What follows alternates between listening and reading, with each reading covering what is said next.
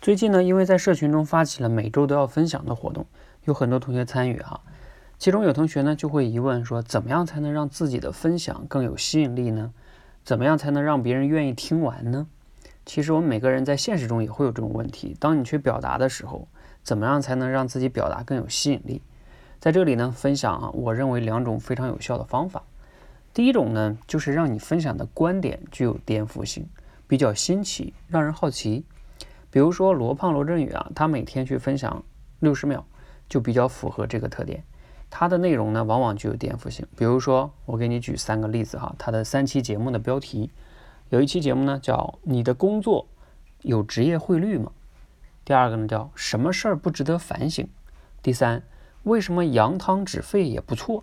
是不是听上去就知道啊？他讲的比较新奇，比如职业汇率肯定比较新奇。然后另外两个呢，就比较有颠覆性。什么事儿不值得反省啊？扬汤止沸怎么也会不错呢？明明应该是釜底抽薪啊！对你好奇，然后它具有颠覆性。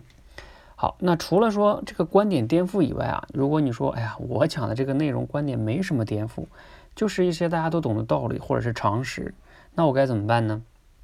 其实我前段时间分享的一期节目叫《讲话时总容易没词儿怎么办》。也就是第二百四十九期节目啊，你没听过呢，可以出门左转找一下听一下。我也面临这个问题啊，因为我讲的观点其实挺简单的，就是要大量有效的输入和持续的输出，是吧？这个道理大家都懂。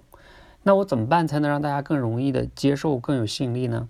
我当时做了个类比，就是用图书馆来做类比，就是你要进大量的书，并且对这个书啊进行分类整理，同时呢，呃，你还要做。就是经常要有人来借书，这个就相当于呢进书呢相当于输入，别人来借书呢就相当于去输出，就把刚才那两个我说的方法给类比进去了。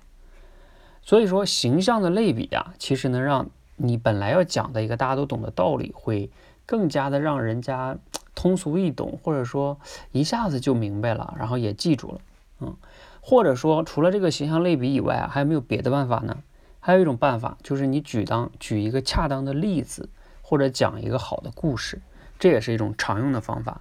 比如说，像很多大量的优秀的演讲或者好的文章，它往往在里边都会讲很多的故事，也是在用这种方法，用故事在讲道理。好，那我上面说的这些观点呢，比如说我说的哈，具有颠覆性，还有一个呢，就是大家都懂的道理呢，你就要用类比啊，或者用举例子讲好故事。